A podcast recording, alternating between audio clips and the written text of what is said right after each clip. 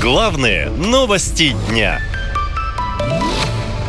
Москвич по цене Мерседеса. Почему российские машины такие дорогие? Российский клон китайского седана Сихол А5+, а Джак, который продают как Москвич-6, оказался вдвое дороже оригинала. В автосалонах цены на Москвич начинаются почти от 2,5 миллионов рублей, доходят до более 3 миллионов. При этом оригинальный Сихол А5+, стоит в Китае почти вдвое дешевле. Производство клона китайской модели на московском автомобильном заводе «Москвич» запустили в начале сентября. В продажу он должен поступить до конца октября текущего года. В автосалонах говорят, что на эту машину якобы уже уже выстроилась небольшая очередь, а цены на автомобиль могут вырасти. Мол, они сейчас растут постоянно. В том, что стоимость современных москвичей соответствует качеству, сомневается автомобильный эксперт Сергей Асланян как и было обещано, автомобиль «Москвич» оказался всего-навсего никчемный и некрасивый автомобиль китайской марки «Джак», Джак, он не самый выдающийся автопроизводитель, поскольку его основная специализация – это боевые вертолеты для народной армии Китая. Но иногда они спускаются на землю и делают автомобиль.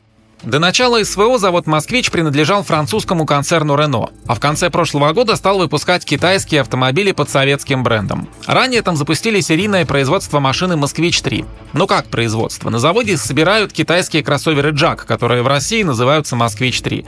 Вообще на российском рынке сейчас засилье китайских автомобилей, еще появились иранские, к безопасности которых есть вопросы у автоэкспертов. В частности, Яндекс Такси уже взял на пробу партию из 12 иранских седанов «Иран Ходра Тара. Как пишут известия, машины для российского рынка сделали в упрощенной комплектации, но с автоматической коробкой передач. Они представляют собой видоизмененный Peugeot 301 и производятся в Иране с 2020 года крупнейшим автоконцерном страны. Вот что об иранской машине рассказал московский таксист по имени Никита.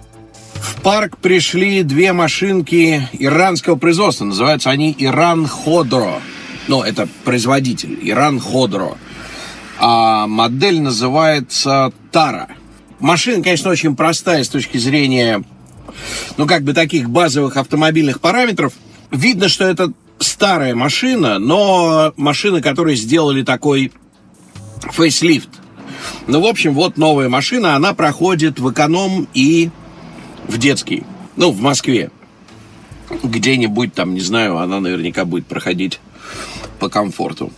Правительство тем временем готовит полный перевод такси на отечественные автомобили. Комиссия по транспорту уже поддержала соответствующие поправки к законодательству. По мнению чиновников, такое решение будет способствовать, цитирую, формированию общефедерального технологического суверенитета и устойчивости отечественной транспортной сети к санкционному давлению.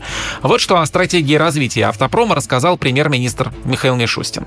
Она охватывает более чем десятилетний период по 2035 года и предполагает удвоение выпуска автомашин уже в ближайшие 2-3 года.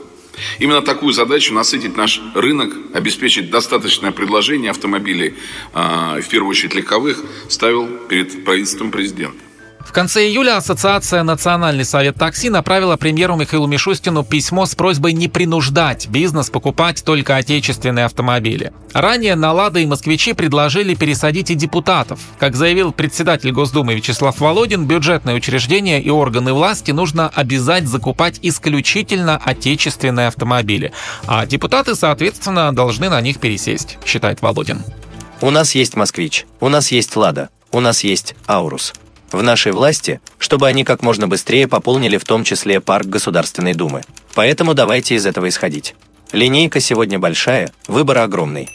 При этом в отечественном автопроме в последнее время участились скандалы. В частности, недавно выяснилось, что две трети новых «Лада» от «АвтоВАЗа» оказались непригодными к продаже. Речь об обновленной «Лада Веста NG», которую начали выпускать в марте. А хваленная «Лада Аура» по цене больше 2 миллионов рублей вообще не завелась на презентации Питерского экономического форума.